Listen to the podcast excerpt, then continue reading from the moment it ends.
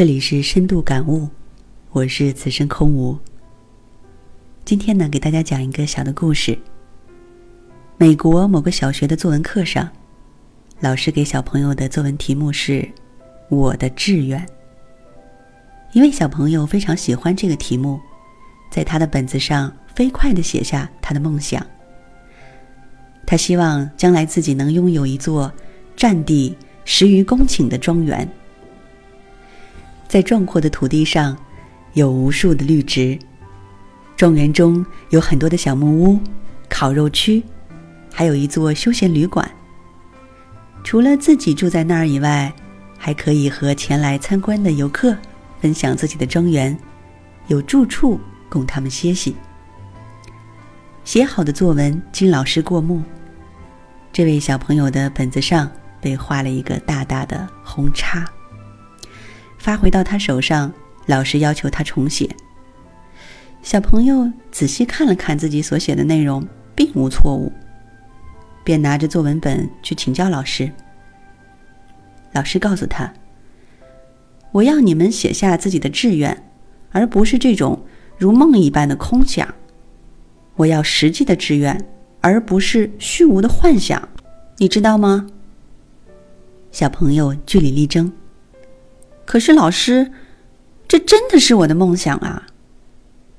老师也坚持，不，那不可能实现，那只是一堆空想。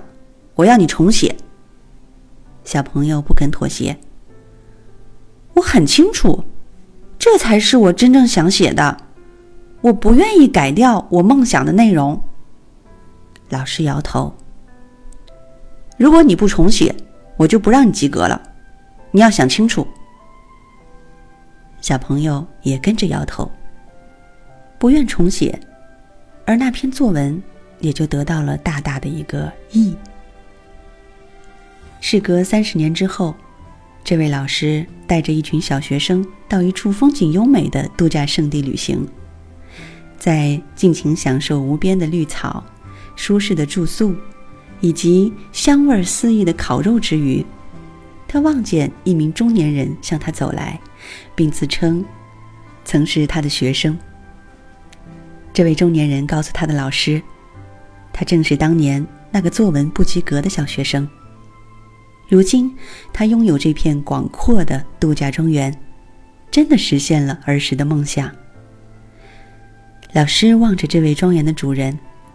想到自己三十余年来不敢梦想的教师生涯，不禁感叹：三十年来，为了我自己，不知道用成绩改掉了多少学生的梦想。